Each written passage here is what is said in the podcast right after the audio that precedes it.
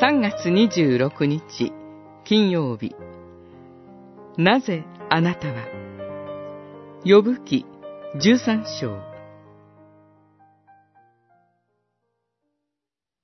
なぜあなたは三顔を隠し私を敵とみなされるのですか？13章24節。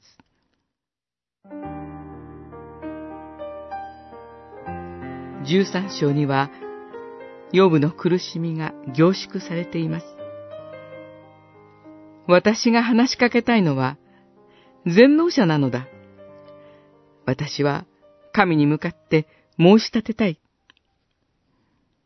この私をこそ、神は救ってくださるべきではないか。神を無視する者なら、見舞いに出るはずはないではないか。私のために争ってくれるものがあれば、もはや私は黙って死んでもよい。私の上から御手を遠ざけてください。身腕を持って脅かすのをやめてください。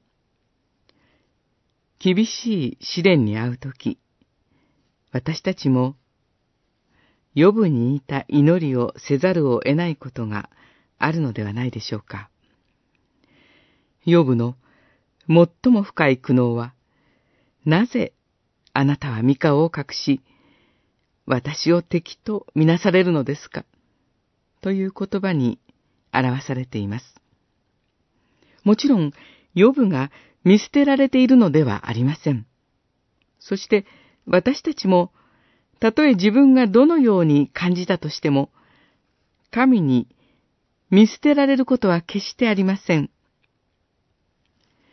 我が神、我が神、なぜ私をお見捨てになったのですか？